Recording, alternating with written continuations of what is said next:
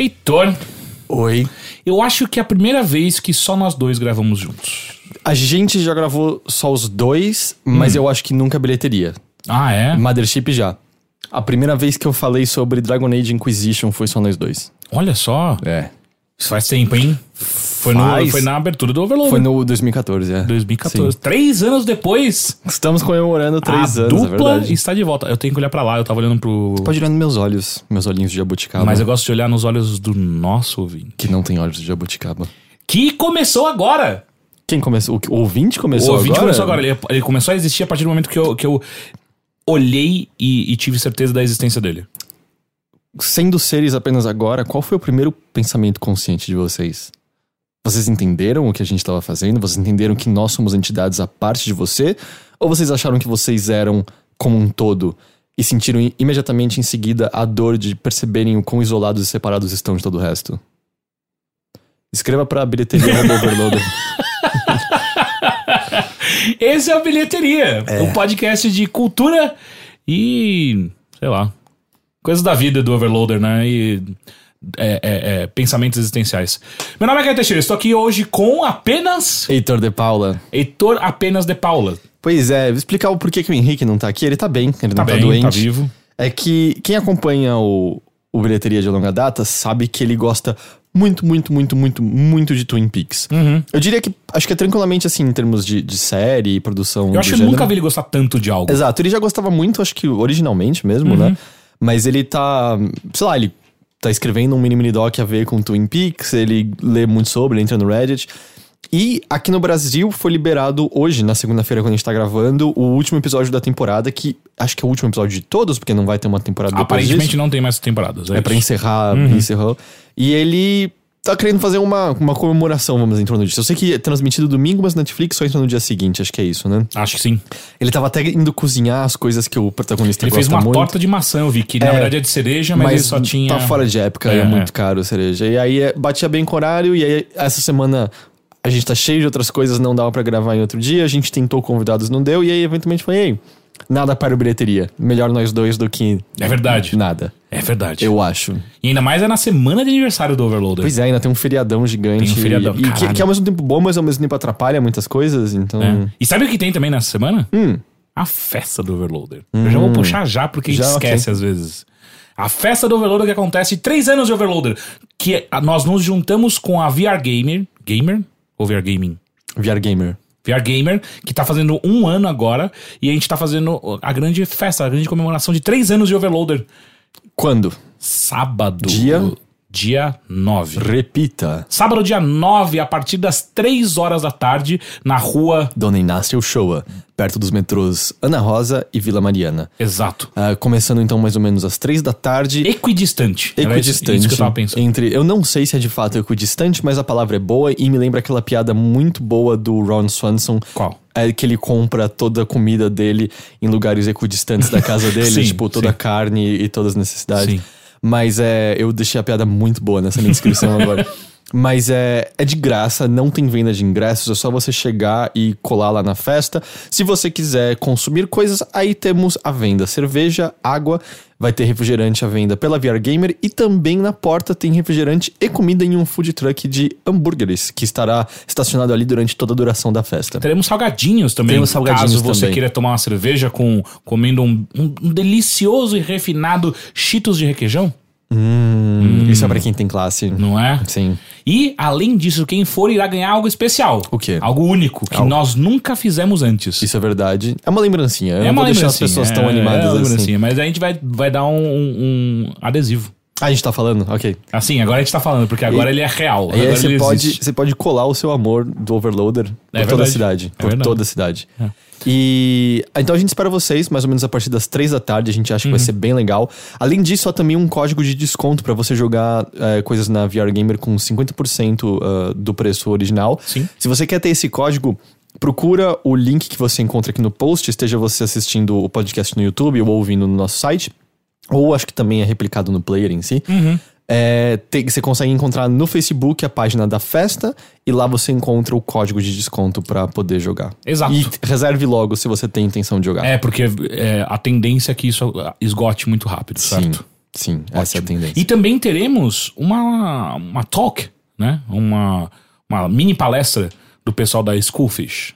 É? Que é um. é, eu, eu- sei que eles estarão lá. Isso já, já, já tem muitas coisas rolando. É que, o- é que o Leandro tinha falado pra mim que ele já tava acertando com eles pra fazer. Ah, tá. Mas é um estúdio que desenvolve jogos no VR, eles estarão. Exato. Tá. Então quem tiver afim de também de entender um pouco melhor como funciona o desenvolvimento de games para VR, também vai rolar isso. Ok. Então tem bastante coisa, compareça. Só, nem que seja, passe meia hora, dá um abraço em todo mundo e Exato, só pra falar um parabéns pra gente, parabéns pra você que também está nos escutando, assistindo há três anos.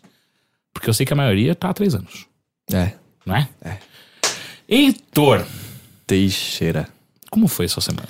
Foi legal, foi legal. Aproveitei Foi? bem. Assim, eu sei que eu aproveitei bem o fim de semana porque ele acabou em 5 segundos. Ó, Sabe quando você, tipo, aquelas noites que você tá tão cansado que você deita, você pisca e você levanta e fala, ué, onde foi parar a noite toda? foi meio assim o fim de semana. E deu pra fazer uma coisa que eu sinto muito que eu. Tipo, encontrei a estratégia certa de vencer o chefe mais aplicado à vida quando isso acontece. hum, Tem uma hamburgueria nova que eu, mesmo que quisesse fazer propaganda, eu não saberia porque eu esqueci o nome dela. mas por ela estar abrindo, ah, todos os hambúrgueres que custam normalmente 24 reais estão à venda por 7 reais. que? Não, mas peraí, você precisa lembrar esse bagulho Mas agora. acabou, era só até domingo. Ah, vai se fuder. E os hambúrgueres eram muito, muito, muito bons. Cacete. É uma hamburgueria que tá pegando, tipo, temperos asiáticos de várias regiões. Então, tipo, tem um hambúrguer que é feito à moda vietnamita, um hambúrguer que é feito à, à moda de Taiwan, coisas assim. E aí, Taiwanesa. a gente foi em três pessoas, cada um pediu um e todo mundo compartilhou é, é, Um pedaço de cada. isso, sífilis um com o outro ali pela, pela boca.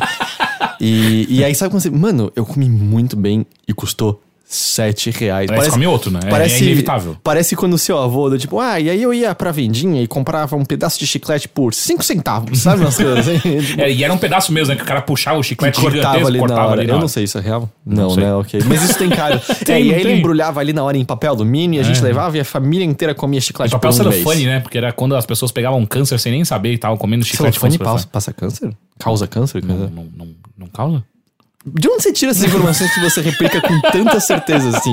Aliás, você viu que deixaram nos comentários É. o, o autor de Clube da Luta e, e- Chuck Palahniuk. que não tem nada a ver com isso a pronúncia do nome dele. Não? É o quê? É tipo, eu não vou lembrar exatamente, mas tem no vídeo, é tipo Chuck Palahniuk. Palahniuk? É, não tem nada de... Eu não sei de onde você tirou.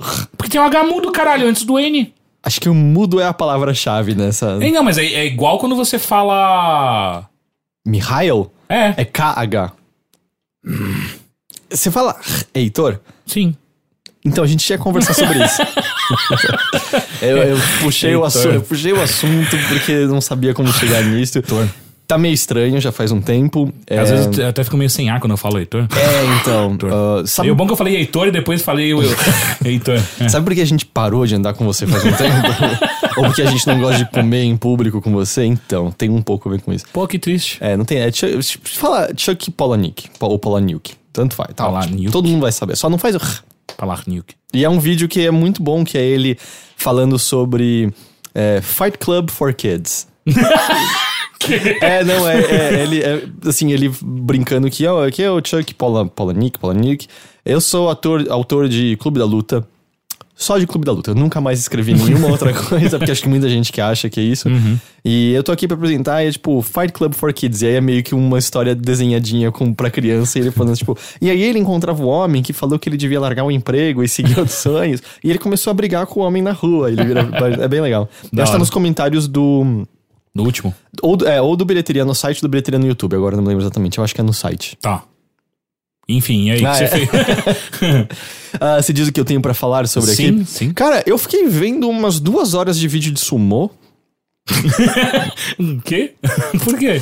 Eu tava assistindo o clipe de Shape of You, do Ed Sheeran. Eu gosto. eu- é a única música que eu gosto do Ed Hum. Não sei Sheeran. que música é essa. Ah, eu coloco pra você depois. não- Tá ou talvez eu coloque isso lá no fim desse episódio. Eu tenho esse poder agora. É, eu tentei ouvir a de Sharon, eu achei bem ruim no geral, eu achei meio, É, eu meio gosto, não. meloso e tal, mas essa música eu acho da hora. E ela tem um clipe muito, muito, muito legal também. Ah, é, é o clipe que ele luta? Isso, é. É muito bosta, porque ele é muito sem. Assim, eu não assisti o clipe Ah, inteiro. não, a cara da Sheeran. É, é, É, quando sim. ele vai lutar, é só. Mano, você não consegue. Ah, não, sim, sim. Você Mas, é, mas ao mesmo tempo, a garota do clipe, ela é, tipo, incrível e tal. E, mas, e o clipe eu, eu acho muito bonito, eu gosto bastante. E aí no final ele tá lutando contra um, um lutador de sumô. E eu fiquei. Deixa eu ver umas lutas de sumô de verdade. Eu via, tipo, quando criança, porque passava no Fantástico e passava com aquele, aquele tom bem forte de. Olha que curioso, esses homens acima do peso lutando, olha como o Japão é esquisito, esse tipo de coisa. Uhum, E aí eu fui ver, tipo, uns vídeos, encontrei no YouTube de vídeo comentado mesmo da ESPN, falando dos lutadores. E é meio legal, assim. É... Assim, ele. Eu acho que é. É o empurra, empurra mais, mais profissional do mundo, né? É que não é só isso, né? Os caras conseguem muito usar o, o peso do outro e força de uma maneira bizarra, assim. Às vezes, É, porque tem, um, tem um rolê meio judô, né? Que você pega pela. Às vezes segura pelo. Como é que é tem um pela, nome? por aquela cueca, eu não sei o nome. É, tem é. um nome específico pra esse negócio. Eles seguram, jogam, dá um, dá um zipão nos É, caras. então, né? e os caras eles giram no ar de uma maneira que você não percebe inicialmente onde tá a força que eles estão fazendo, mas aí o cara consegue puxar de um jeito que o cara meio rodopia no ar e cai Uhum. com tudo no chão e assim, uou, de- de onde isso aconteceu? E aí, ainda, sei lá, tinha umas imagens da, da minha infância e olhando assim, os lutadores nem são tão gordos assim, Depende, porque, porque assim como box, eles É, têm tem- níveis. Mas é que, por exemplo, eu vi umas lutas em que eles estavam na mesma categoria e era, tipo, tinha diferença de 50 quilos um pro outro. Cacete, é. isso eu não sabia que era E- tão. Só que aí o cara de 50 quilos. De 150 ganhou e conseguiu levantar o de 200, tipo, e Ah. derrubou, jogou ele pra fora do. Eu não sei o nome daquela arena. E a outra dúvida que me surgiu é. Era- é pequenininho também, né? É, ela não é tão grande assim. É. Tem lutadores de sumô que não são japoneses? E tem. Tem. É, tem, tem, tem. eu- aí um eu- amigo meu fez uma Então, época. e aí eu- O Felipe. Eu não... Qual? Felipe de Atibaia. Ele não era gordo, era? Quê? Ele era? Eu não lembro. Eu lembro muito bem de um dia que, o, que o, ele foi se pesar. Foi um dia que ele ficou muito triste na vida dele. É, ele foi se pesar e o cara virou pra ele: ou a balança de arroba é ali no Mercadão. Que escroto. Nossa, Yeah. que escroto. velho. Yeah. Mas é. Mas eu, aí no próprio, no próprio vídeo que eu vi de campeonato, tinham lutadores que não eram japoneses, e eu fui pesquisar. É, tem vários da Geórgia, o país Geórgia e tal, por algum motivo, mas aparentemente é meio forte vindo de Havaí e países do leste europeu. Assim, tem alguma conexão que rolou. Mas teve um lutador de sumo, ele se aposentou em 99, mas que ele fez um lance que é, é meio raro de acontecer. Eu não vou saber os nomes exatos, mas tem as várias categorias de, de- Eu acho que é mais de acordo com a sua vitória e não de acordo com o seu peso. Meio que você subindo nos rankings. E aí eles têm até a piramidezinha, tem tipo os cinco maiores, e os cinco maiores têm um termo técnico específico, os, Os de baixo. cinco deuses do sumô. É, sei lá, o top, é, o top 5 tem um nome da hora à parte. Só que existe um- uma coisa que se você ganha, é, acho que são, sei lá, um número X de campeonatos na nas classes baixas sem perder, você é automaticamente jogado por um ranking elevado sem ter que passar por todos. E um, sabe, do tipo, sei lá, você tá do 5, do, do 10 ao 6 e você ganha disso sem perder nada. Ah, tá, Você tá, não tá. vai pro, pro 5, você vai direto pro 3. Saquei, saquei, saquei, saquei. E um dos lutadores de sumo que conseguiu fazer isso é um brasileiro de São Paulo. Ah, é? É, Caralho, ele, ele foi foda. um dos poucos que conseguiu fazer isso, assim, e aí ele Pular. foi. E aí ele conseguiu ficar bem alto, mas ele teve, acho que parece que um ferimento, uma- um machucado que foi No difícil joelho. a recuperação, acho que é no joelho. É. E ele se aposentou em 99, mas era um cara de São Paulo. Eu acho que ele. Eu não sei se ele tinha ascendência japonesa ou se ele foi adotado por uma família japonesa, um dos dois. Mas ele não tinha nem feições japonesas? Eu não cheguei a ver fotos, não tinha na, na wiki dele Ah. não tinha fotos, mas eu vi tipo de vários outros lutadores é, é, ocidentais, bom, se bem que leste europeu tá quase ali, mas lutadores não japoneses e tal, esses tinham fotos e, e na hora, quando eles estão lutando, você vê o cara que não é japonês pro japonês e tem muitas diferenças que você percebe na hora, assim, que ele tá vindo de outro lugar, sabe? Uhum. E, mas aí tinha um cara de São Paulo que era um lutador de sumo mó bom, assim. O PH, sabe aí o PH? O da, da Riot? Sim, sim. Eu.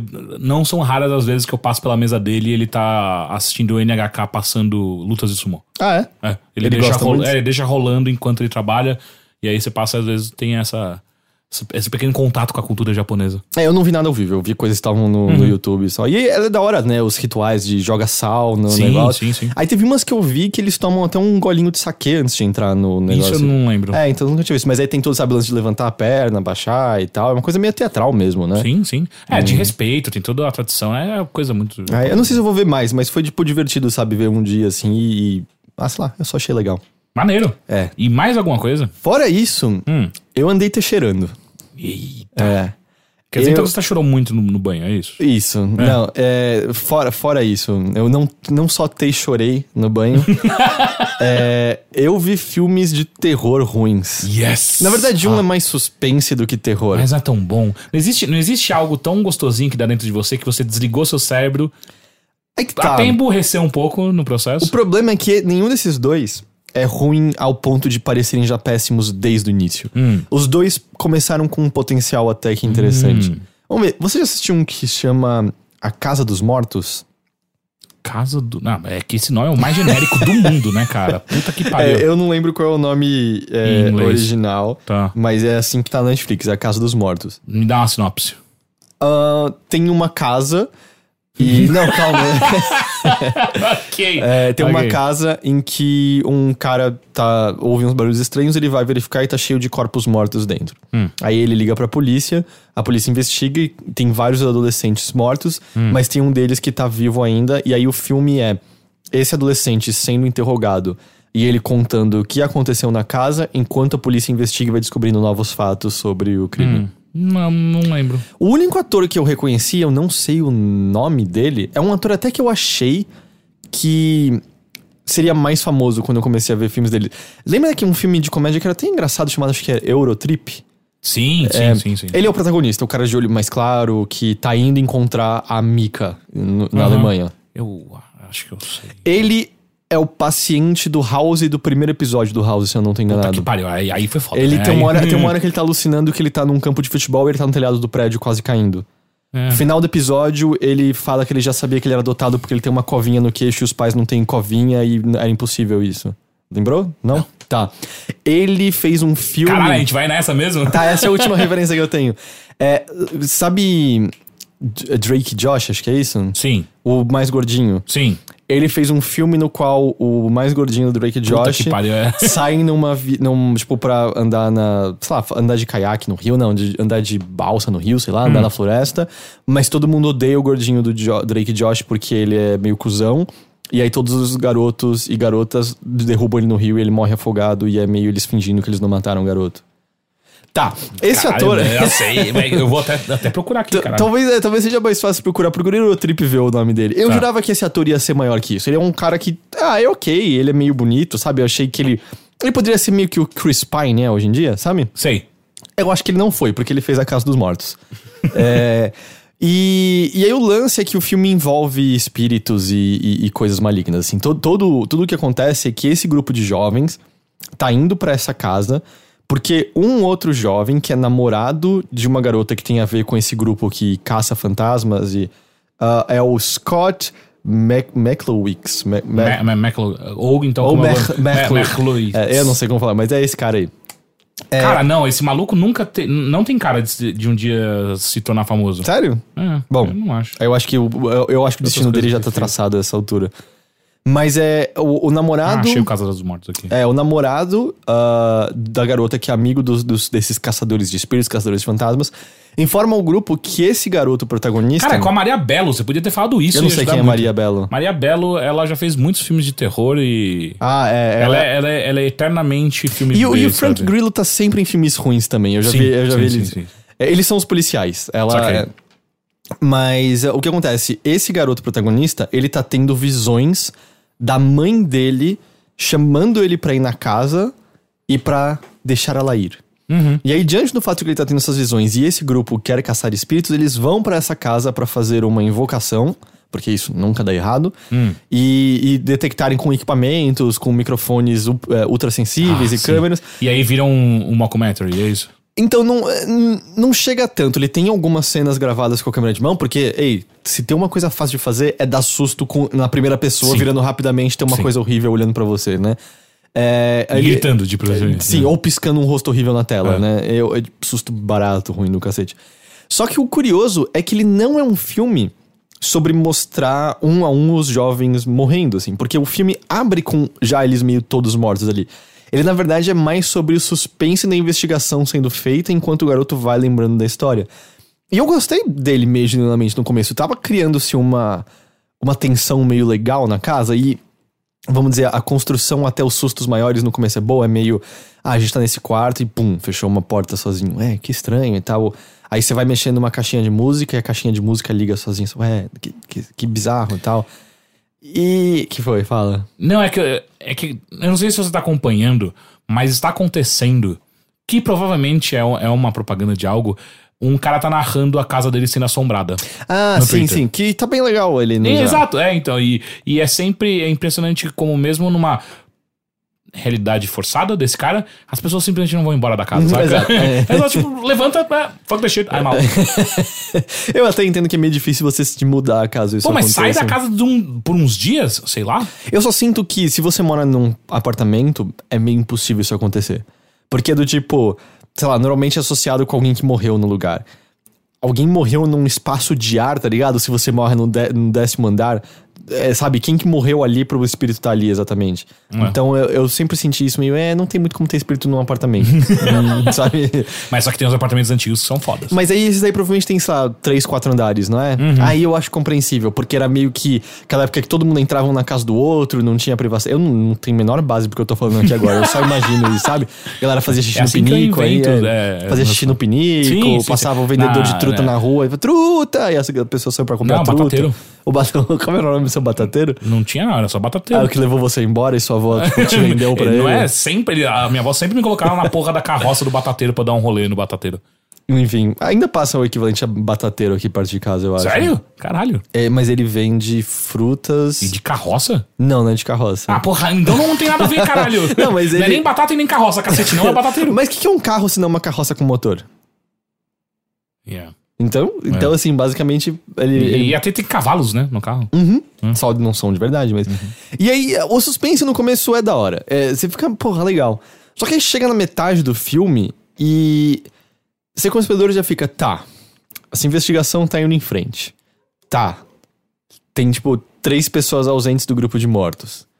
Por que, que é importante eu ver a investigação pra onde tá indo, às vezes mais do que a história que o garoto tá contando? E aí, se você. Se você viu qualquer filme na sua vida, você já. Tá, eu já sei exatamente onde tá o twist disso aqui, sabe? Eu sei a uma milha de distância de onde isso tá vindo. E aí acontece tudo exatamente como você achava que ia acontecer. É certo que o filme. Parece que ele percebe que a história se torna óbvia com 40 minutos de duração. E ele. é, isso é pouco pra um filme, né? vamos enrolar. E aí é meio do tipo, todo mundo na casa mora assim. Bom, vamos então fazer a invocação? Vamos. Aí corta a cena pra investigação.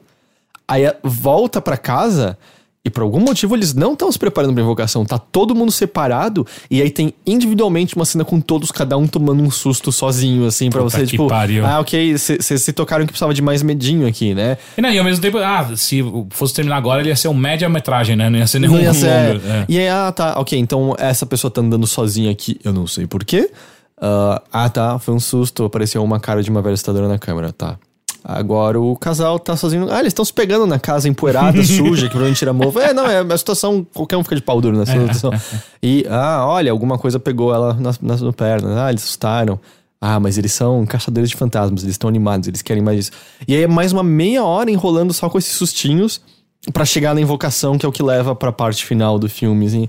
E aí, aí dá tudo errado. E aí as cenas de ação são, começa a ter cena, Tem tiroteio no filme, uma hora. Fantasmas com armas. É, não são os fantasmas exatamente. E aí, uma pessoa tem poderes que Que? é, ah, não, são, não, não faz sentido o que Da acontece hora. naquela cena de maneira nenhuma, assim. Hum, na- esse na- tipo de filme que eu vou é, saborear, mas né? ele não é nem, sabe, ah, meu Deus, que coisa terrível do cacete. É, é só, ah, perda de tempo, né? Que saco. e eu acho que é isso que me dói mais nesses filmes de terror. Porque além de tudo, eles ficam dando susto. E eu odeio susto. Hum. Me enche o saco, sabe? Especialmente quando eu já sei que ele tá vindo. E aí, tipo, tá, eu vou tomar susto, né? Essa porra vai piscar. Então eu vou apertar os olhinhos um pouco pra não tomar susto. Aí eu vejo o susto, tipo, com a barreira de proteção na pálpebra. e aí eu continuo vendo o filme depois. Eu geralmente, pra não tomar susto, eu travo meu, meu ma- maxilar. De maneira geral, isso funciona. É, eu acho que isso não é bom a longo prazo. Não, não é que eu fico durante o filme inteiro, mas é quando eu percebo que tá vindo susto, eu, tipo, vai vir um susto. Daí eu travo meu, meu maxilar, aí passa, tipo, ok, não tomei susto. Acontece com você de quando você percebe que tá pra vir o susto, sei lá, você tá relaxado de boa assistindo o filme e você toca, ih, eu tô relaxado, eu vou tomar, eu vou tomar um susto maior. Ok, é melhor eu me tensionar e ficar. É, acho que tem a ver com o que você tá falando. É, tá? é. Tem uma hora que eu penso, ah, eu tava tão de boa vendo o filme, né? Agora tem que me preparar pra se tornar um exercício consciente fazendo isso aqui. Pra esse, esse, esse rush de adrenalina vai vir, né? É. E o outro filme que eu assisti, Esse é mais suspense do que qualquer coisa. Chama Mercy. Você já viu esse filme? Já. Então, eu não tô louco, mas aquele filme da velhinha avó que morre e a família vai pro funeral dela chama Mercy também? Que? Velhinha avó morre? Ah, nossa, cara. Não, não tem. Eu não acho- sei que filme que é esse que tá falando. Tipo, Eu acho que tem um outro filme chamado Mercy no eu- Netflix deixa, eu- também. deixa, eu- deixa eu dar uma olhada aqui no. Porque eu lembro que uma vez eu falei de Mercy e falou, ah, eu sei qual é, né? Da velhinha vó que morre no começo lá. E aí a família vai pro, pra casa dela pro funeral. Não, mentira, ela não morreu ainda no começo. Ela tá. Ela tá meio doente, nas últimas ela tá agindo de maneira meio estranha. E ela começa meio a agir meio violentamente contra o neto dela. hum, Sabe que filme eu tô falando? não. Bom, talvez esse filme não se chame Mercy, eu não sei dizer com É certeza esse aqui absoluta. que você tá falando? Puta, essa imagem não tem absolutamente nada. Como é que eu vou saber? Deixa eu ver, deixa eu ver a sinopse, cadê? Ah, pera lá. Ah, esse é, o- esse é o que eu vi. É, então, Esse esse é o que eu vi. é o que eu não vi. Ah, tá. Você viu o outro Mercy, então? É, O sim. da velhinha, então. Acho que pode ser agora, que eu não É, lembro da velhinha. Que mas- tem o demônio que mora no milharal.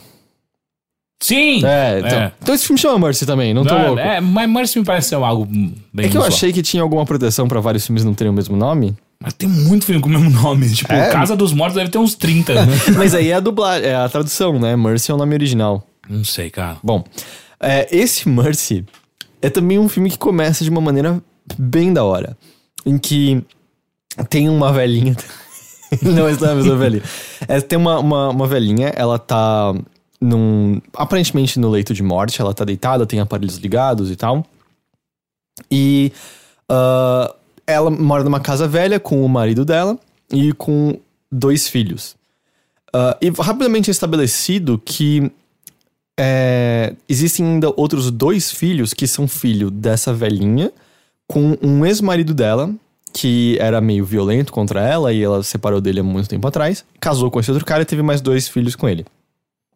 Só que um dos primeiros diálogos no, no filme é esse senhor conversando com os dois filhos biológicos dele, não com os, os filhos Os da esposa, os bastardinhos dele, ahn, dizendo: olha, é o seguinte, o pai daqueles dois outros ali, ele deixou muito dinheiro pra, pra, pra, velhinha, pra mãe de vocês quando ele morreu.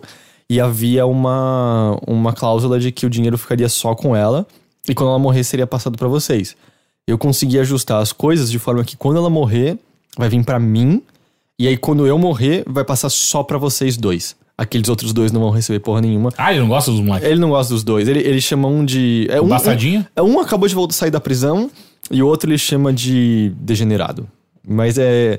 O filme nunca. Tirando assim, estabelecer que ou esse cara esteve na prisão e, consequentemente, ele deve ser uma pessoa horrível, é isso que o filme tá dizendo.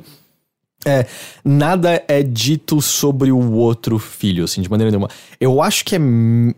É meio estabelecido que, na verdade, talvez ele seja gay e aí o cara odeia ele por ser gay. É meio estabelecido isso, mas não é muito claro exatamente. E aí é uma pena, porque você vê esse começo e fica, hum, ok, tem, tem aqui um, um setup interessante, tem esses dois filhos, ah, tanto dela quanto do cara, que são claramente escrotos, tem um antagonismo entre esses dois e outros dois filhos, tem alguma coisa acontecendo, sabe? Por que, que esse garoto acabou indo pra prisão? Por que, que ele arranja confusão assim? Por que, que esse outro é considerado um degenerado pelo, pelo pai? Assim, Poxa, pra onde essas coisas vão, né? Isso parece legal. Pra nenhum lugar.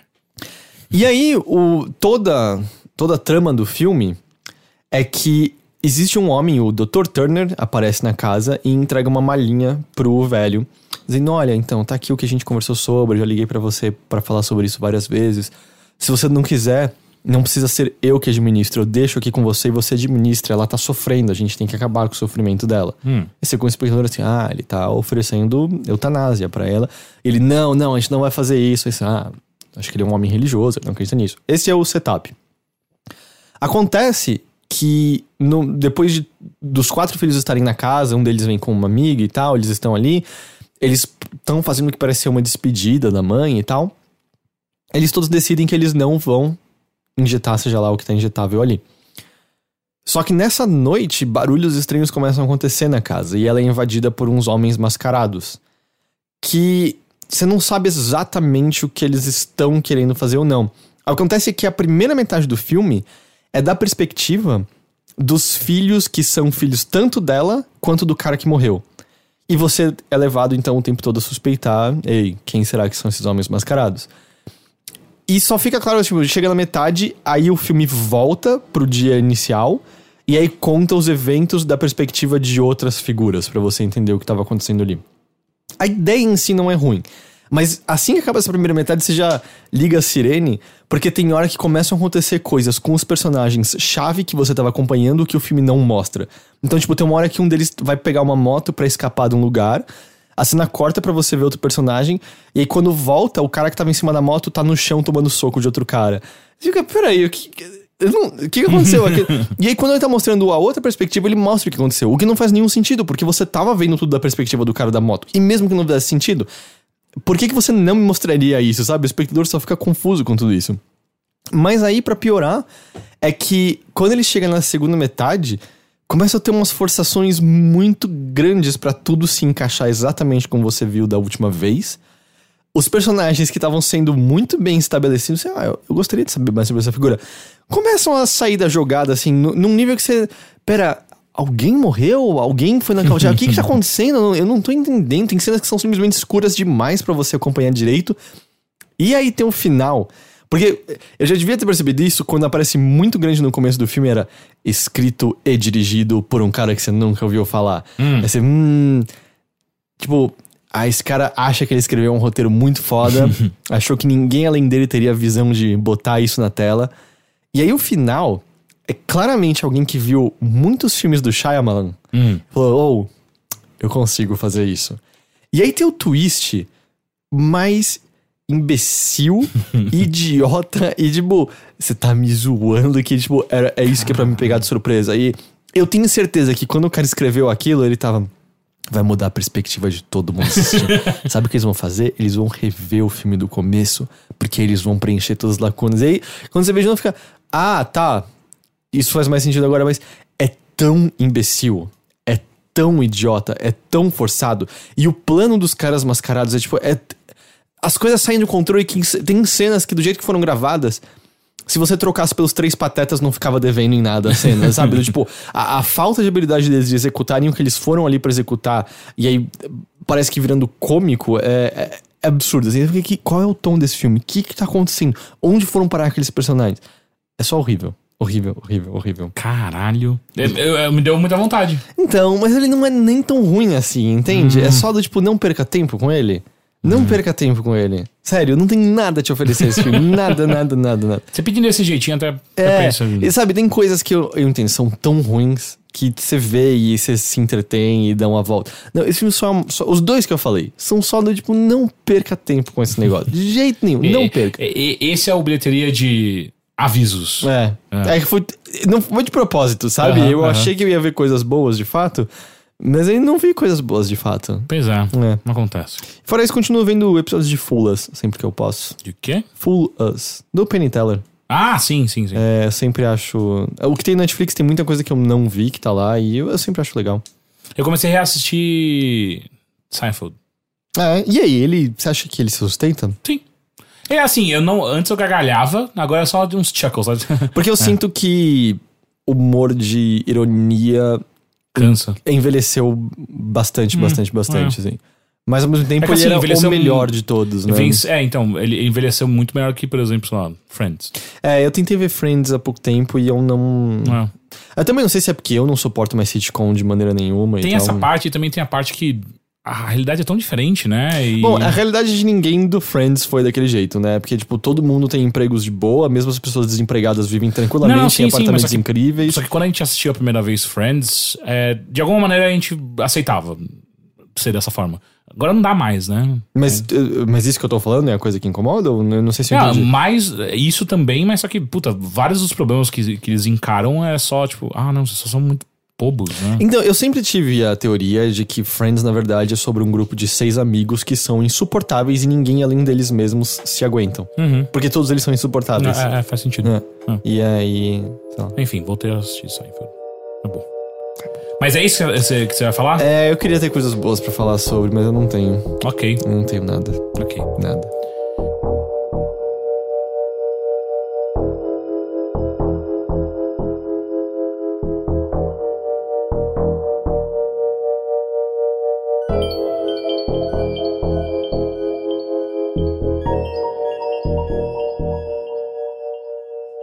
Bom, Hum, eu. você tem filme de terror de ruim pra falar? Eu assisti duas coisas. Hum.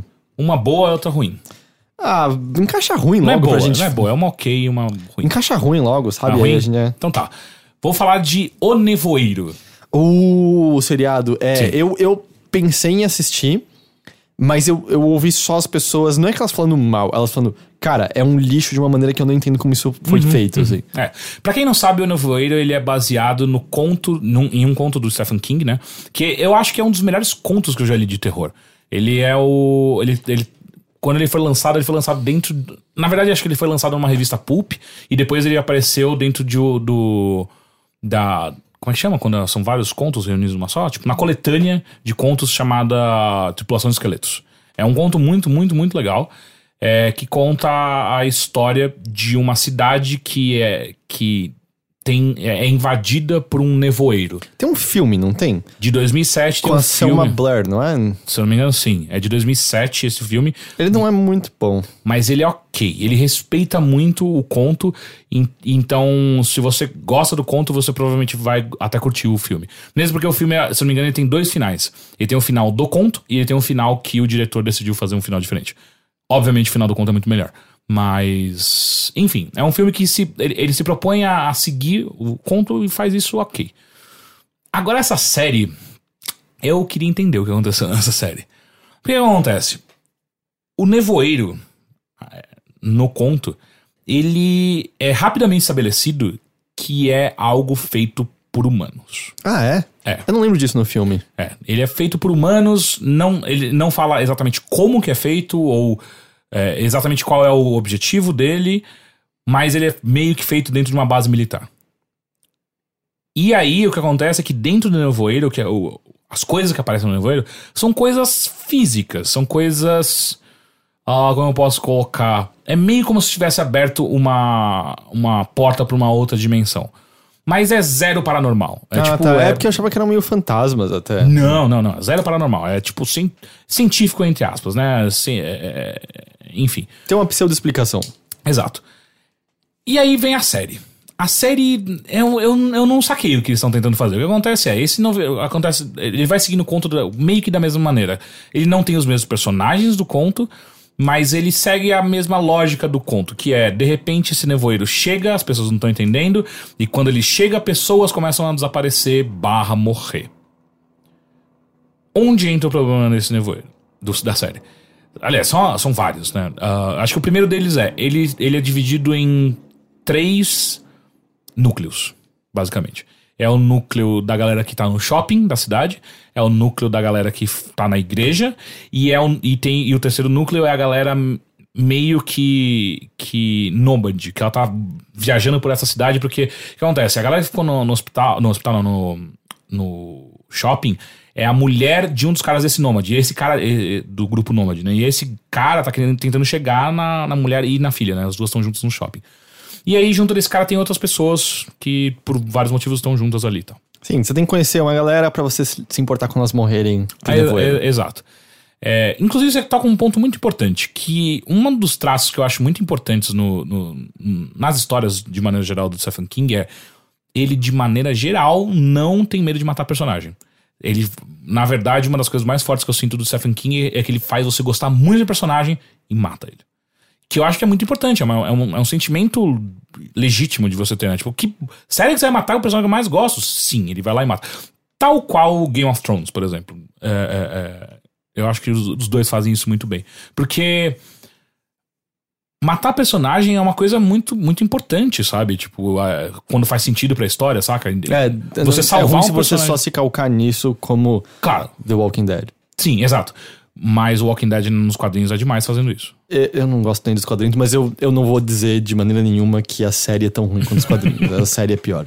É, então, eu, eu sempre gostei muito do, do Stephen King. E, e aí essa série ela não, não, não faz. Começa assim, sabe? Tipo, ela não, não tem coragem de matar personagens importantes. Tipo, até alguns semi-importantes morrem, mas só que quem é. Quem, quem tá no. É só no- os red núcleo, tão morrendo, É, né? quem é- tá no núcleo ali, saca? De importante, não vai morrer. Pelo menos não nessa primeira temporada. É. E aí eu acho que eu. seg- E o que acontece? Com esses três núcleos, a, a série tem um problema muito sério em dividir a atenção. para você entender quem, quem são os personagens, conhecer eles melhor, se, a- se afeiçoar ou odiá-los, ah, e também entender a situação no qual eles estão inseridos, né? Tipo, esse pânico de não entender o que que é essa névoa, como que ela funciona e por aí vai. E aí, o, o, o outro problema, o- talvez o terceiro problema mais tenso dessa série é que ela é. O nevoeiro, até onde ele foi mostrado até agora, é meio que sobrenatural. E aí fica um negócio meio. Não precisava disso, eu não tô entendendo. E, em certo momento também, qual é a relação com o conto? Tem um nevoeiro. Então, esse- em certo É momento isso. eu acho que essa ideia não tá patenteada, sabe? É meio. Ou Mas apareceu. aqui é um- baseado, aparece baseado no. Não, tá, mas é que me parece que fora isso não tem nada pelo que você tá dizendo. Ah, sim, é, não. Então, É. sabe, em certo momento, ou por que só não. Ah, eu li esse livro, esse conto e gostei da ideia de uma névoa do mal. Eu Uhum. vou só também escrever meu, minha série chamada Névoa do Mal, sei lá, e.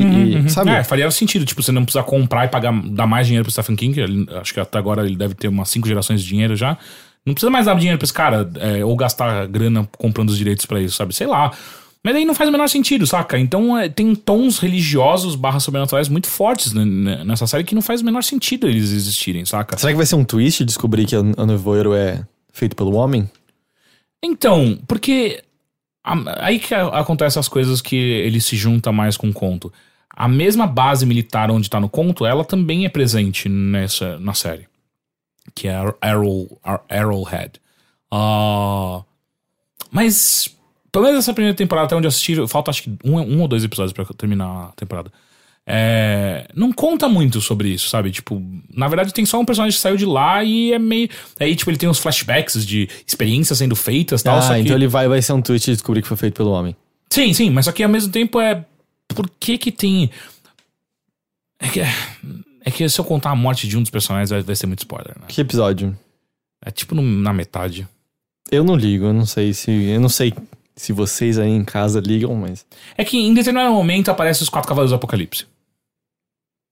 Ok. Sacou? Uhum. É nesse nível que eu tô falando. É Ok, tipo. é isso. é- é- é- ele- Mas, mas, ok, peraí. no conto, são literalmente criaturas. Então, são. E n- na série tem criaturas também. N- Não. Só Aí tem tá. os quatro cavaleiros do apocalipse? Não, é. é as- na série, o nevoeiro meio que se. Ele se comporta de uma maneira que ele sabe o que tem na sua mente, qual é o seu medo mais profundo. E é isso que vai te matar. Mas pera, aí, sei lá, por exemplo, ah, eu tenho muito medo de torradeiras. Uhum. E aí ah, vai aparecer uma torradeira pra me matar. Na verdade- Ou ele só vai fazer eu pensar em torradeira e eu morro. É, ele, pelo que eu entendi, assim, a, a, a mecânica do, do nevoeiro é meio que ele brinca com a sua percepção pra você meio que se acidentar, mas ao mesmo tempo, às vezes. Por isso que é confuso, porque às É vezes. tipo Bye Bye Man. É tipo Bye Bye Man. Porque ele brinca às vezes com a sua percepção pra você fazer algo ruim, mas ao mesmo tempo tem horas que aparecem coisas muito, muito reais, bizarras. E aí você fica. Eu não e eles podem atirar entender. nas coisas reais bizarras ou não? Até agora não tentaram. Eu tô muito confuso. é, e do nada aparece um, um ser espectral todo preto que suga a vida de, das pessoas. Fica, What? Da onde veio isso? Tipo, qual é a relação disso com as ilusões que as outras pessoas E experienciam? por que a gente vai descobrir então que o livro do Apocalipse foi porque tinha uma outra dimensão com as coisas ali? né? É, é. Saca? Tipo, ele, ele, pega, ele desvirtua completamente o que, é o nevoeiro. É, a tensão do conto em si, que é como que esses personagens sobrevivem ou tentam sobreviver a isso. E, e uma das coisas mais fortes do conto, e aí eu extrapolo pra maior parte da literatura do Stephen King, é a relação das pessoas com esse fantástico, né? O que, que as pessoas fazem quando, são, quando se deparam com essas coisas completamente bizarras e como, qual é a reação delas, né? E no Nevoeiro não tem isso. É meio que tipo. É, mais uma segunda-feira. É, não, as pessoas obviamente ficam assustadas e estranham, mas só que ao mesmo tempo elas tomam atitudes e você fica meio. Por que que você tá fazendo isso? E não fica claro é, é, se os animais barra seres que aparecem no nevoeiro, se eles são de verdade, se eles são frutos da imaginação. Só que às vezes fica claro que não, eles são reais. Mas eu tá, mas então de onde veio isso? Tipo, com- como que isso surgiu? É, é um negócio muito louco, saca? Tipo, é- é- parece que eles pegaram Resident Evil numa mão e Bye Bye Man na outra, acho que dá pra juntar, hein? e, e aí ficou um bagulho completamente bizarro. Com as atuações mais sofríveis do mundo, assim, tipo, puta que pariu. E pior que tem uma das personagens principais, ela é. Você assistiu American Horror Story, qualquer, qualquer temporada? N- nenhuma. Nenhum episódio? Nada. Fuck. É. Você assistiu o Six Feet Under? Nunca. Puta que pariu, aí você fudeu. Mas enfim. Tem uma personagem que ela é uma atriz muito, muito, muito boa. É uma senhora e ela atua muito bem. Eu não consigo entender o que ela tá fazendo ali, Ah, sabe? mas isso às vezes é mais direção, né, do que qualquer coisa. Pode ser. e também eu fico pensando que pessoas têm contas a pagar. né? É. E, e- Mas é só. Nossa, gente, meu Deus, por que que eu. Eu não consigo entender. E, e aí tem a, a, o- pra mim a, uma outra questão mais subjetiva é. Essa porra é um conto. Como é que você. O que, que você tem que fazer pra transformar numa série, né? Vai, vai cagar tudo. Você vai ter É, que pegar. você tem que, você tem que, obviamente, inventar ideias. E aí, em certo momento, eu até entendo do tipo, ah, esse negócio pequeno aqui, esse conto tinha uma. Vamos vamos chamar de mecânica, sabe? Até essa ideia é muito interessante. Eu adoraria pensar em extrapolá-la para um universo maior, para uma história maior. Eu consigo visualizar universos em que isso, em que isso é possível. Mas quando tudo que é, ah, tem uma névoa que abriu um portal para virem monstros, um que você consegue trazer monstros pra nossa realidade da maneira que você quiser. E a partir do momento, então, que não tem nem sequer nada a ver com isso, cada vez mais se questiona exatamente É. por que, que a, a ideia de adaptação Gostou da névoa. inserida ali. é. Literalmente da E névoa. névoa não é patenteado, de novo, Exato. sabe? Você tipo, pode. Ela gostou da, a, a pessoa gostou da névoa e de que coisas estranhas acontecem dentro da névoa. Ponto. É, essa é a grande. O grande ponto em comum entre as duas séries, saca? E aí você fica. Por que, que vocês. Eu não consigo entender, é só isso. Tipo, não, não, não faz. Não, só não faz. E aí fizeram. Não sabendo que era impossível, foi lá e fez. Foi meio que. É, mas você vai terminar de ver? Vou. Vou. Não. Ah, tenho- tá a primeira temporada só. Já, tô, já fui Como assim? Vai, é pra ter mais de uma temporada é isso? Bom, é uma temporada, né? A primeira temporada. Agora, se, se outras existirão, eu não sei, mas é a primeira. Ó. Não, mas bom, às vezes termina terminando já, não sei. Porra, mas aí nem eles acreditavam, né? Que eles estavam fazendo. tipo, a primeira temporada, ah, já fecha essa merda. Vai, vai, vai. Aí é foda. né? É. É, não sei, às vezes é meio nobre, sabe? Não, a gente só tem uma coisa e pra contar pior numa é- temporada. é, aqui. que assim, coisas são relacionadas ao conto, né? Tipo, então, por exemplo, as pessoas no shopping. O shopping é meio. Que na verdade é um supermercado, mas enfim, dá pra você fazer a relação. É meio que o, o, o, o, o setting principal do conto, né? É sobre consumismo. Hum, acho que não. Mas enfim. É, é- é ali é meio que onde acontece mais. É muito mais sobre. é, é, é, pessoas sob estresse se comportam de maneiras ruins. Hum, esse, esse tema é original. Esse Exato. tema eu vi pouco. Mas assim, como você coloca ele, pode ser muito legal, Sim. sabe? É, Então isso acontece no shopping e tal. Então, tipo, ah, só que meio que tá correndo muito já na série o que acontece no shopping. Tipo, ah, então vocês vão terminar meio que o conto aqui na primeira temporada, parece. Então, não sei. Bom, às vezes é tudo invenção depois, né? Que nem o Handmaid's Tale, que o livro acaba na primeira temporada e o resto vai ser tudo novo. É, dá medo, né? Cara, não porque o que já não tinha no livro que tava na temporada é muito ah, bom. não, você tá falando Handmaid- Handmaids. É. Aí eu tô falando. Ah, tá. É. E assim, mas pelo menos tá divertido de assistir? Não. Para de assistir. Quando você larga as coisas no meio porque elas são muito ruins, você vence. É. É. Você tem tempo limitado nessa É terra. que, é, que, é que você sabe que eu gosto muito de falar mal, né? E Mas- com propriedade. Tipo, Mas ao mesmo tempo, quando final. é chato ainda por cima, É. é só seu tempo indo pro lixo. Você tá mais perto da morte sem ter enriquecido em nada. Eu- eu- quando eu tiver no meu leito de morte, eu posso falar, cara, virar pra, pra, pra um neto meu, tipo, nunca assista a série Nevoeiro. Mas sabe o que você podia estar fazendo quando você não tá assistindo isso? Hum. Tentando ter filhos que um dia vão ter seus netos? Sei. Ah, enfim, esse foi o Nevoeiro, tá no Netflix, não assista. Ah, eu vou falar da coisa ok ok. que eu assisti. Que foi surpreendentemente ok. Eu tava esperando uma coisa muito, muito, muito ruim. Que é a, o remake de A Hora do Espanto. Ah, eu já vi. É ok. É, exato. É, eu fiquei assustado. Porque eu. Tem o David Tennant, não é, tem? Tem o David Tennant, tem o Colin Farrell, tem. Aquele garoto que eu gosto, mas que eu nunca lembro o nome. Ah, não, mentira. O garoto nesse filme é o que morreu, né? Sim. Ele é o. do. Ele é o. Ele era o Chekhov no. no...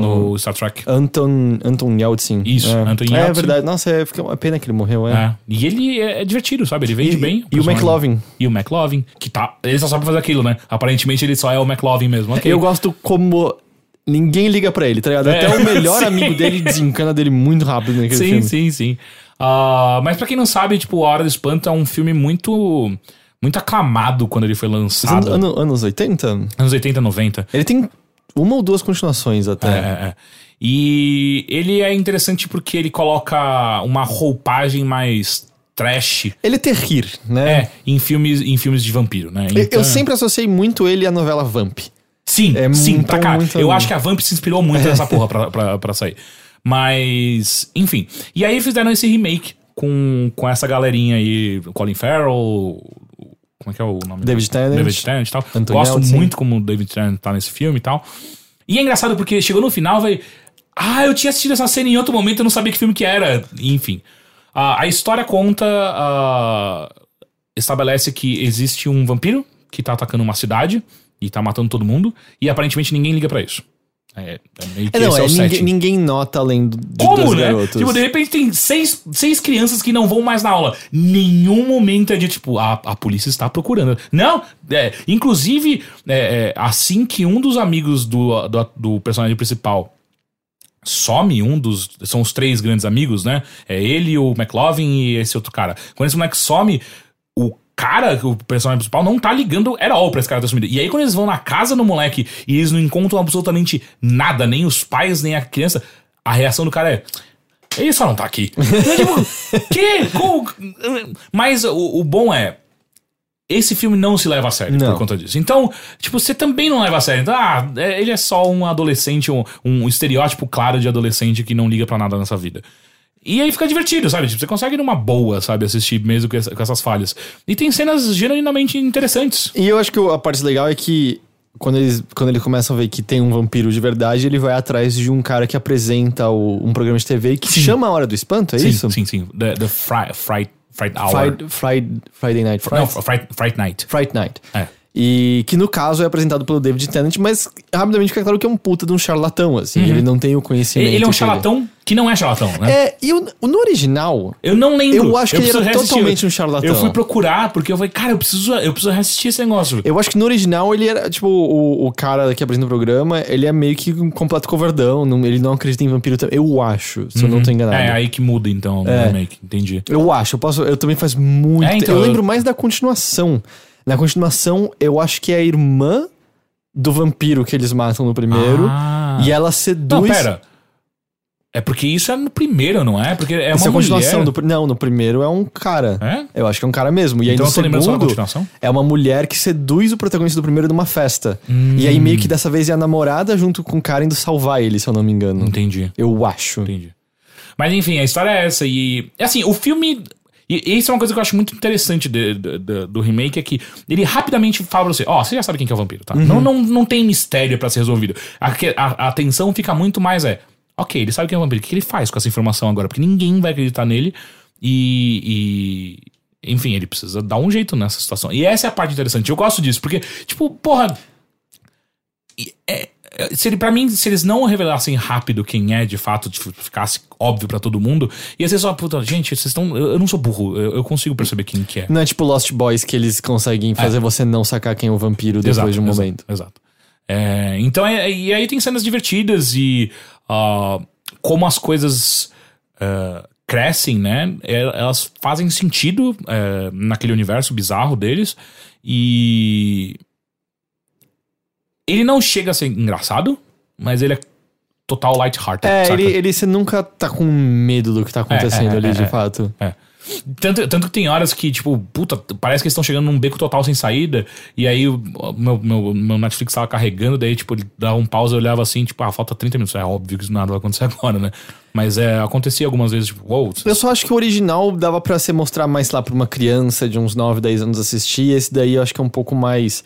Tipo, a cena do carro é um pouco mais violenta. É, tem, coisa- tem uma sanguinolência que, que. Mas só que eu acho que eu odeio também, cara. É, É que daí anos será que 80 é que feio falar? É, só, só é. parece que envelheceu o É, efeito é, especial e aí não é é. tão terrível. É. Mesmo porque. É, e- nos dois, tanto no original quanto no novo, o, quando o vampiro toma sua verdadeira forma, é um bichão, né, cara? Então é. Isso eu não lembro mais. É, não, é um, é um- é um- é um- se torna um, um animal grande. Mas enfim, é, eu acho que total vale a pena de assistir. É muito gostosinho de você ir numa boa, sabe? Tipo, não tem, não tem susto, não tem ah, não tem eles considerando você burro. É, eu acho que é só um filme gostosinho. E acho interessante como o David Tennant ah, assistir ele naquele papel, sabe? Eu achei, achei engraçado. E o Colin Farrell, ele é horrível, né? É. Você diz como ator? Uhum.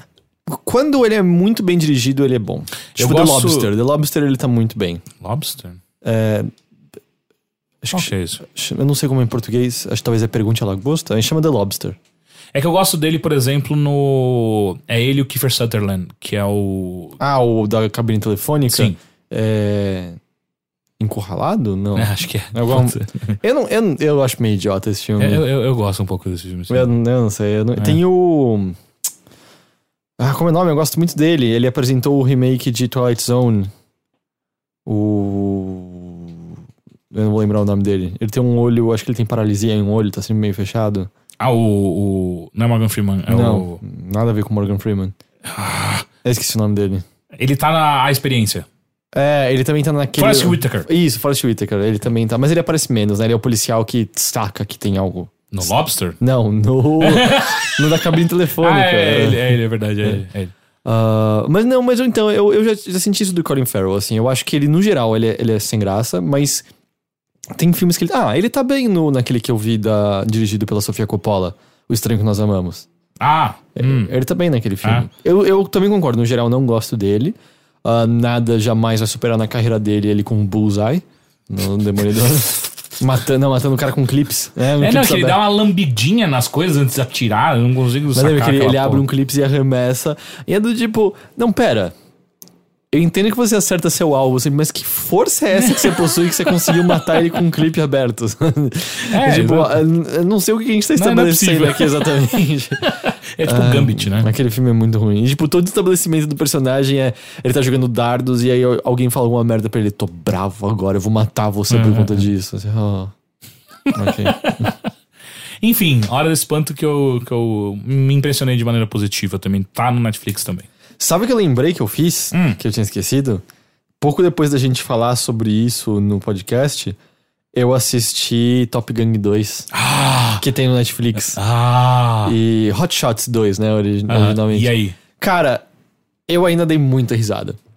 Tem coisas que envelheceram, mas talvez já fossem bobas, assim. Tem, tem um certo humor físico que é meio idiota, especialmente por parte do presidente.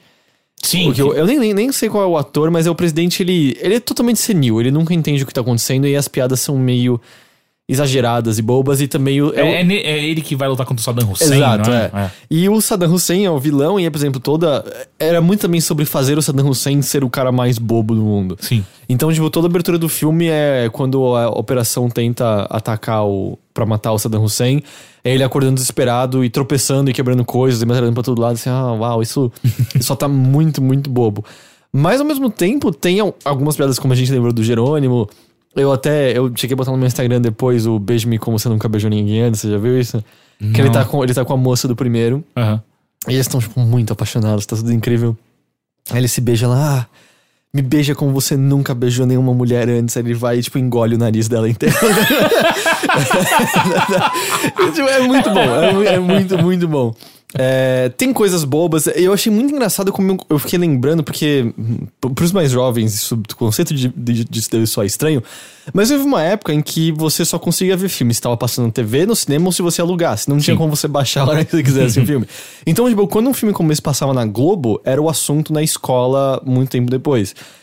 Quando passou o Hot Shots 2, eu lembro muito de todo mundo conversar, porque tinham piadas que crianças conseguiam entender. E são as piadas mais bobas hoje em dia, do tipo, quando eles chegam no portão fechado, tipo, ah, tá fechado do outro lado, e é um portãozinho que dá no joelho deles. exato, que Aí ele você, pula por cima. é. É, Não, o que ele pula por cima é outro, que também é um humorinho baixo. Eu lembro que a gente comentava muito essas piadas quando era criança, porque, ah, sei lá, eu acho que era a primeira vez que eu tava entrando em contato com essa surrealidade no humor e tal. Mas aí tem uma hora que quando ele transa com uma, com uma mulher, primeiro que ela sobe e pula de trampolim e cai em cima dele, e aí depois corta a cena e ela tá, tipo, fazendo como se fosse uma vaqueira, fazendo. "Ih, A piada é uma merda. Mas eu lembro muito no dia seguinte na escola, tipo, ou e quando ela monta ele como vaqueira, a gente nem sabia como sexo funcionava, tá ligado? Fala, é, não, mó legal, mó legal. Então foi muito bizarro, tipo, eu lembrei exatamente do Joel, que estudou comigo, sei lá, da segunda até a quarta série. Abraço, Joel. é, falando dessa cena, sabe? E eu fingindo que eu sabia do que tava acontecendo. É, não, é, eu sei o que é. É, mas o filme tem coisas realmente engraçadas ainda até hoje. Tem, tem coisas bastante boas, divertidas. É, não acho que. Ele, ele é inferior à, à Patricinha Explode Sumiu, com certeza. E acho que mesmo até de. Não, não tem nada a ver os diretores, né? Diretores, Eu não sei, não, não, né? sei. Ele é continuação mesmo direto do primeiro Hot Shots, né? Tem Sim. muitos personagens que, que são os mesmos Uhum. e tal. Ah, é tipo a piada que envelheceu muito, muito, muito mal. É que eles estão indo salvar o Mr. Bean, né? Uhum. E é tipo, ah, eu não posso ir embora daqui porque eles amarraram os cadarços dos meus sapatos. Ah, sabe? sim, sim. Mas é, ele- ah, eu, eu gargalhava com isso quando era criança. E eu assim, ah, isso é muito ruim, né? Isso é tudo muito, muito ruim. Mas ao mesmo tempo foi legal lembrar, cara, o Charlie Sheen era muito bom. Exato, ele tinha que ter parado ali, né? Ou ficado mais nesse tipo de humor, né? Porque a Two and a Half Men é top 10 piores coisas que eu já vi na minha vida. Eu nunca vou entender porque essa série se tornou tão popular. Eu acho só. Sempre achei horrorosa. É, mas ele sabia fazer humor, ele sabia muito bem manter a Sim, a seriedade, seriedade, necessária é, é, em torno de tudo que tava acontecendo. Assim. É, é a- é a mesma qualidade que o Le- Leslie Nielsen tem, né? Uhum. Que é tipo, puta que pariu, você tá acontecendo um caos e, E, você e não é nem que é assim, porque tá tem, levando a sério, né? tem, Tipo, tem o humor do, vamos dizer, do homem normal e situações surreais, que é, sei lá, quase o humor de Saints Row the Third. Uhum. Mas é, ele, é, ele tá sempre situado no. Ele não, ele não tá rindo, mas ele não tá se achando estranho tudo que tá acontecendo ao redor dele, sabe? Uhum. Ele sabia manter uma cara específica é, muito, muito boa, muito engraçada. E isso ajudava pra cacete, né, com certeza. E, sei lá, eu nem sei o que ele. Ele teve um buraco na carreira dele, eu nem sei Não sei direito, também. assim, porque eu lembro de, ah, ok, Two and a Half Men no Charlie Sheen. Ele durou mais que o irmão dele, né? O Emílio Esteves. é irmão dele. Eles são irmãos, são os dois filhos do Martin Sheen, não são? Charlie Sheen e Millie Esteves. Não, mas eu acho que é nome artístico, não é? Pesquisa isso pra ter certeza, mas eu acho que é. Você tá falando. Nossa, isso, isso, isso vai ser muito estranho se for real, Bom, cara. se eu errei, aí também vai ser muito estranho, porque eu, tenha, porque eu tenha pensado isso a vida toda e tal. Mas eu podia jurar que os dois eram filhos do, do Martin Sheen. Aliás, tem uma piada muito boa, né? Quando eles estão andando no rio, ele tá escrevendo. É verdade. É. Puta que pariu! É Charlie Sheen, Emílio Esteves e Ramon Esteves. É tipo, só o Charlie Sheen que falou assim: ah, cara, eu não quero. Não, ele pegou o nome do pai, né? Martin Sheen. Mas acho que talvez seja artístico também. O nome completo dele é Carlos Irving Esteves. De quem? Do Charlie Sheen. É Carlos? O nome dele é Carlos Carlos? Irving Esteves. E qual é o nome do Martin Sheen? Boa pergunta. Martinico? De... Martinico. Caralho! ah, que bom que eu não tava louco em relação a isso. Nossa, cara. Porque o Emílio Esteves sumiu há muito tempo, né? Mas Emílio Esteves fez aquele Máquina Quase Mortífera, não era? Que era engraçado também. Lembra desse filme? Não.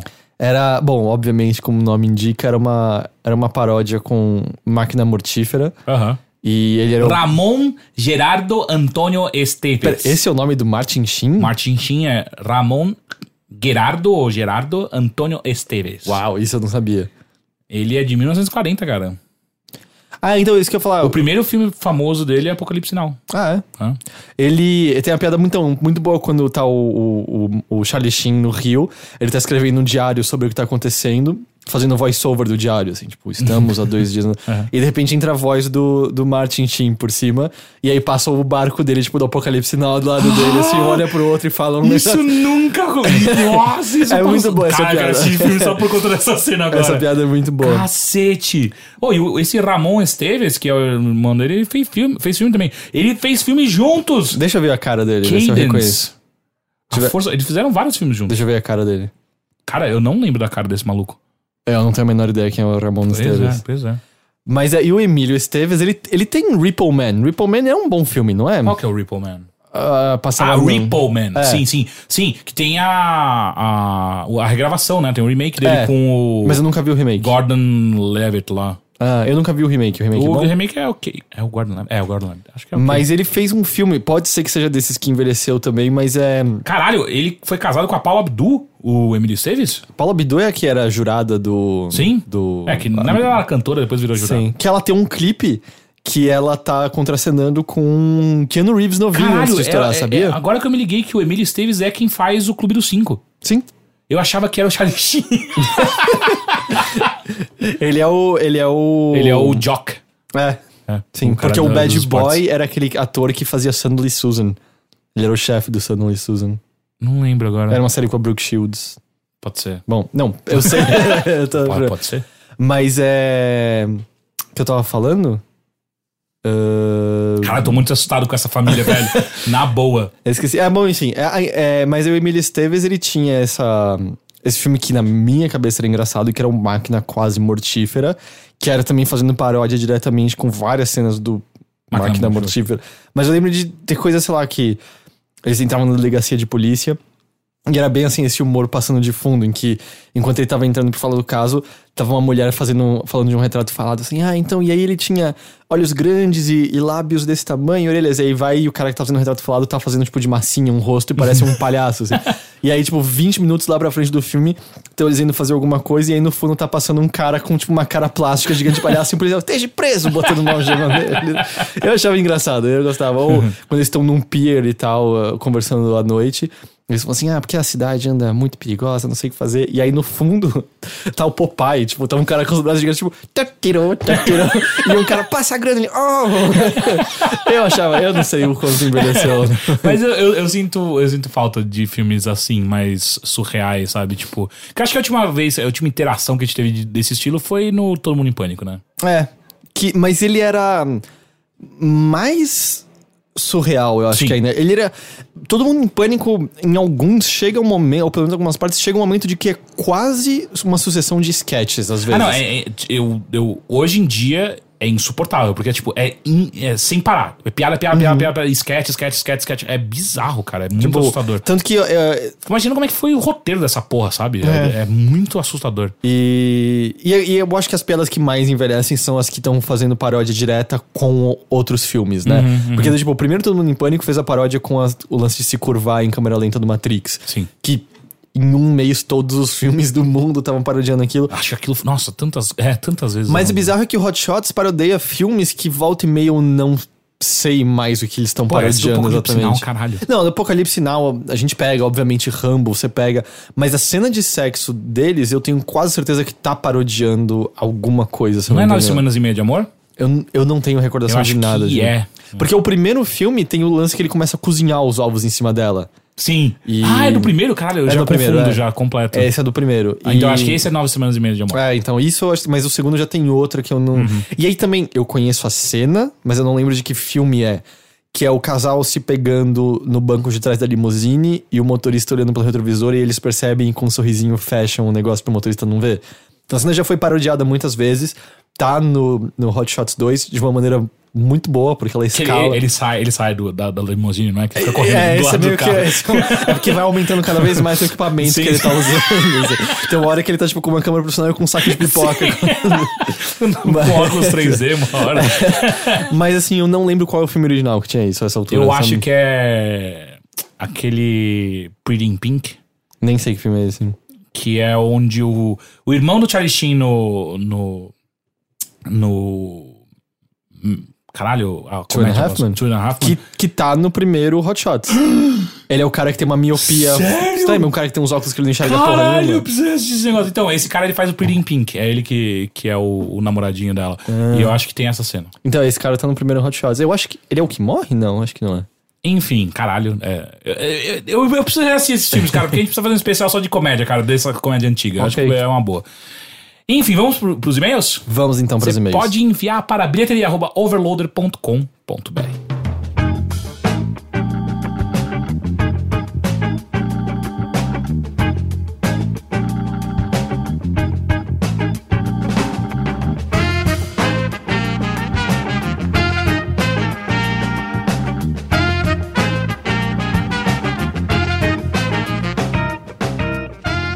Então vamos ao primeiro e-mail. Hum. Esse é de anônimo. Ah, escuto diversos podcasts há alguns anos. Inclusive, obrigado por todo o tempo de diversão e conteúdo. Mas nunca havia me motivado a enviar um e-mail. Até agora. Pois bem, sempre fiquei, a- sempre fiquei tentado a me juntar ao Caio em sua mania de se divertir vendo filmes ruins de terror. Mas não havia o feito até o episódio em que citaram o Diário de um Exorcista Zero. Ali era a minha chance. Eu tô com muito medo pra onde vai esse e-mail. Ali era a minha chance. Se fosse pra começar, teria que ser com esse. Minha noiva é atriz e conhece algumas pessoas do meio, visto que já estudou bastante e recentemente iniciou sua carreira profissional. Cara, eu tô gostando muito pra onde tá indo isso aí. Ela se juntou a mim nessa aventura, obviamente sinalizada do que viria pela frente. O que não imaginávamos era que, depois de várias risadas em alguns poucos minutos de filme, avistaríamos um rosto conhecido. Yes! Sim, ela já trabalhou com um dos atores do Diário de um Exorcista Zero. Depois de tanto tempo rindo com vocês, posso dizer que seria um sonho juntá-los com os envolvidos do filme. Seria a melhor entrevista de todos os tempos. Puta, eu quero muito! Isso daí, não, não. O problema é que quando ela ligou os pontos, lembrou da divulgação do filme feita por seu colega no Facebook. Era motivo de muito orgulho o primeiro filme de terror brasileiro no Netflix, diziam. Oh. Então me ajudem, por favor. Como mencionar seu podcast sem dizer eles riram de tão ruim? Eu também, mas seria divertido uma entrevista? É isso. Obrigado novamente por tantas risadas e janelas para novos conteúdos. E mais obrigado ainda por mencionarem o, o Diário do Exorcista Zero. Vai ser uma boa história para rodas de bar. Isso não existe, do, tipo, viraria só uma briga ou humilhação, não tem como, do, tipo, não tem nenhuma qualidade o filme. É que se. Se a gente conseguisse achar alguém do filme que sabe o quão Mas claramente foi- eles levam o filme a sério, sabe? Mas será que. Eu acho que é público só, tipo, ele. Na, talvez no núcleo estivesse, caralho, foi foda. E aí quando sai. Sabe quando você. Tipo, você faz alguma coisa em grupo, você fala assim, puta, acho que eu mandei bem. Aí assim que você sai do grupo, você fala, puta, foi meio merda aquilo lá, né?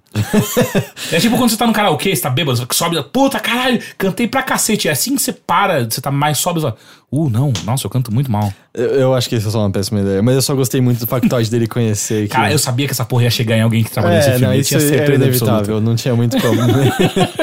Caralho, ou, mas seria muito. Se, se Renato Siqueira soubesse o que produziu, ia ser muito legal ter ele aqui no podcast. Se ele te der um soco, eu não vou fazer nada pra impedir. Ah, ok, próximo e-mail. Diego, Mac- Diego Maciel, de Bauru. Apenas algo que achei curioso apontar. Agora que o Heitor está quase em dia com Game of Thrones e citou o tal duelo, duelo com o Montanha e outro personagem, comentando que foi uma cena digna de pesadelos e tals. Essa foi a cena em que o Nigel deu vários spoilers no Bilheteria 54. Eu não lembro. Acho que você não tava?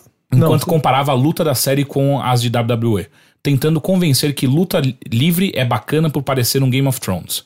Isso mostra que os spoilers frenéticos se foram como lágrimas na chuva, já que o Heitor se impressionou com o episódio e não, não devia lembrar de nada que saiu da boca do Nigel naquele dia. Ah, não, eu lembrava, eu sabia exatamente qual seria o final daquela cena. Ah, e ainda assim é surpreendente. É do tipo.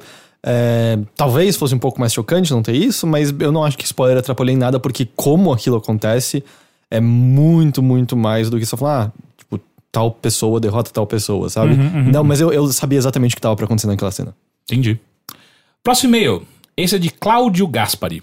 Passando para trazer uma história do meu passado que recordei por um assunto que trataram no último bilheteria. Lá estava eu, jovem mancebo no início dos anos 90, me preparando para mais uma tediosa peça teatral do colégio.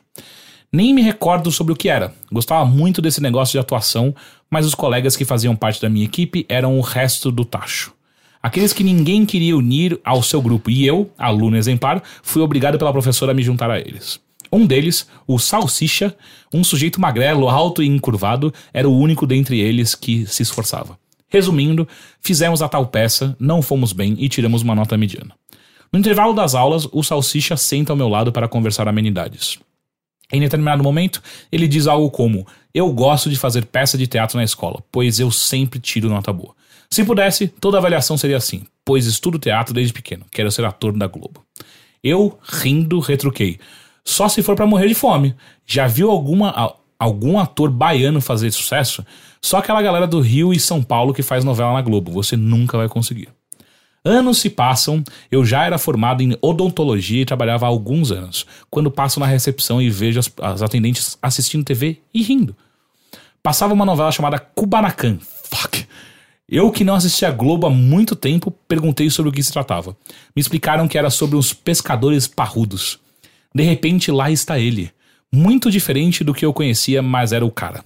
De magro, alto e encurvado, com o apelido de salsicha, ele passa a alto, forte, galã da Globo, pescador parrudo, Vladimir Brista. Filha da puta, você estudou com o Vladimir Brista. E caralho, ele tá muito bom na- no, no, Bingo. no bingo. Fiquei feliz ao vê-lo ali. Tentei imaginar toda a trajetória que o levou até aquele ponto. Ele nunca desistiu, seguiu seu sonho e agora eu pago ingresso de cinema para assistir um filme com o velho salsicha. Da hora, né? Caralho, que história foda! Puta, muito da hora. Uou, valeu, valeu, valeu mesmo pelo compartilhamento. Próximo e-mail, esse de Eduardo. Cara, a, a gente tá juntando. Tá sacando, né? Que bilheteria tá sendo responsável por juntar memórias ou pessoas do meio artístico, cara. Como exatamente? Só algum- porque uma pessoa tinha uma história do exorcista e outra tem uma história de ter estudado com o Vladimir Sim, Brista? Sim, em algum momento a gente vai ter aqui, sei lá, tipo Pedro Bial, tá ligado? No nosso no podcast. Ok, ver. ok. Porque a gente tá chegando lá, né? O É. Gus agora trabalhando na Globo vai facilitar muito esse tipo Ah, de coisa. até aí, não, a gente também podia falar com o Julião, né? Também tem o Julião, Que, sabe? que- que literalmente trabalha no programa do Bial. E também tem o, o Vitão, que trabalha na Malhação. Então, é, será que a gente consegue trazer alguém da Malhação, saca? Me, me- agora, sem olhar no celular, me fala o nome de um ator que tá na Malhação atualmente. Não atualmente, eu ia falar. Não, atualmente. Não, mas foda-se atualmente. Eu queria trazer. Tá aí o eu, pro- queria porque trazer nesse- eu só queria colocar o. O Cabeção. Que foi pro Estado. É muito. Você viu essa história triste? Não. Cabeção desistiu de tudo aqui, aqui no Brasil e foi trabalhar como atendente num restaurante em Nova York. Porque a carreira dele meio que terminou e. Ah, mas eu acho que a carreira como ator dele realmente já fazia Exato, mas só que, tipo, o cara. E, e a entrevista com a mãe dele falando que, tipo, ele tá muito triste. É, ah, bom, que pena, mas É. sei lá, ele tá trabalhando, né? Sim. Próxima, eu, e eu- eu- no final eu só queria falar que eu queria muito ter é, uma entrevista com André Marques. André Marques. Você. Tudo isso era só pra você fazer a apresentação e virar André Marques.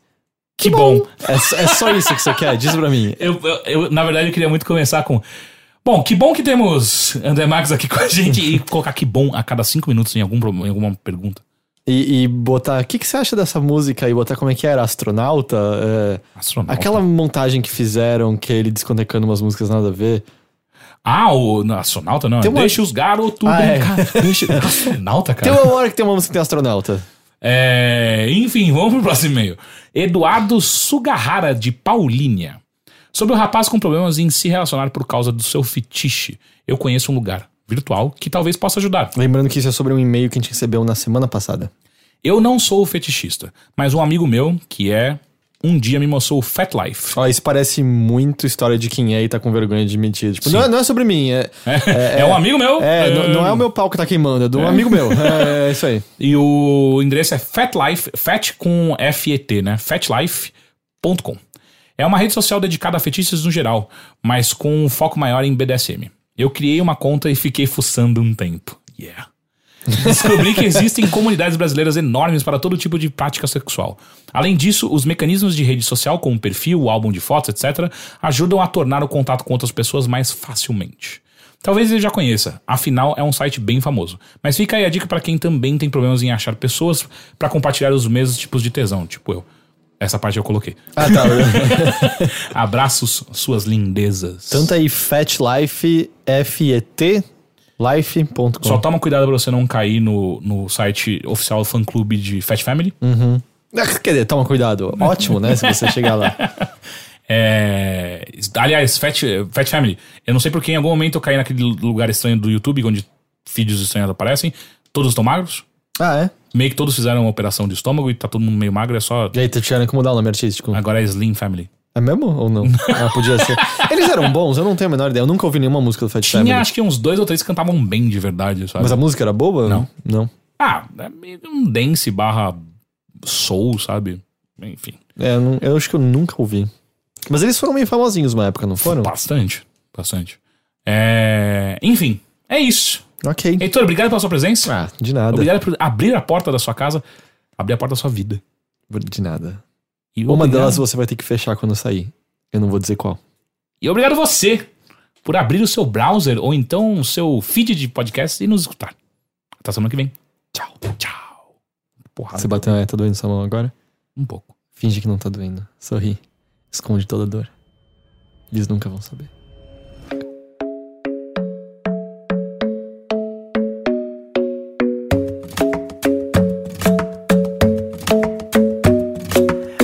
Club isn't the best place to find the lovers, so the bar is where I go. Me and my friends at the table doing shots, tripping fast, and then we talk slow. And you come over and start up a conversation with just me, and trust me, I'll give it a chance. Now take my hand, stop it, and the man on the jukebox, and then we start to dance. And now I'm singing like, girl, you know I want your love. Your love was handmade for somebody like me. Come on now, follow my lead. I may be crazy, don't mind me. Say, boy, let's not talk too much. Grab on my waist and put that body on me. Come on now, follow my lead. Come, on now, follow my lead. Mm-hmm. I'm in love with the shape of you. We push and pull like a magnet do. Although my heart is falling too. I'm in love with your body. And last night you were in my room. Now my bed sheets smell like you. Every day discovering something brand new. Well, I'm in love with your body. Oh, I, oh, I, oh, I, oh, I. Well, I'm in love with your body. Oh, I, oh, I, oh, I, oh, I. Well, I'm in love with your body. Oh, I, oh, I, oh, I, oh, I. Well, I'm in love with your body. Every day discovering something brand new. I'm in love with the shape of you. When we came, going out on our first date. You and me are thrifty, so go all you can eat. Fill up your bag and I fill up the plate. We talk for hours and hours about the sweet and the sour and how your family's doing okay. And leaving, getting a taxi, kissing the backseat, tell the driver make the radio play. And I'm singing like, girl, you know I want your love. Your love was handmade for somebody like me. Come on now, follow my lead. I may be crazy, don't mind me. Say, boy, let's not and put that body on me. Come on now, follow my lead. Come, on now, follow my lead. Mm-hmm. I'm in love with the shape of you. We push and pull like a magnet do. Although my heart is falling too. I'm in love with your body. Last night you were in my room. Now my bed sheets smell like you. Every day discovering something brand new.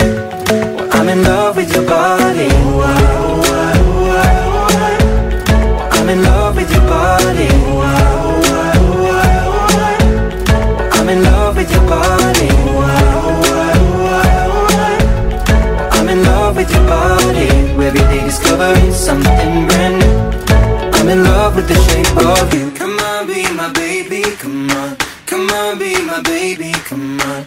Come on, be my baby, come on. Come on, be my baby, come on. Come on, be my baby, come on. Come on, be my baby, come on. Come on, be my baby, come on. Come on, be my baby, come on. I'm in love with the shape of you. We push and pull like a magnet. Although my heart is falling too. Night you were in my room. Now my bed sheets smell like you. Every day discovering something brand new.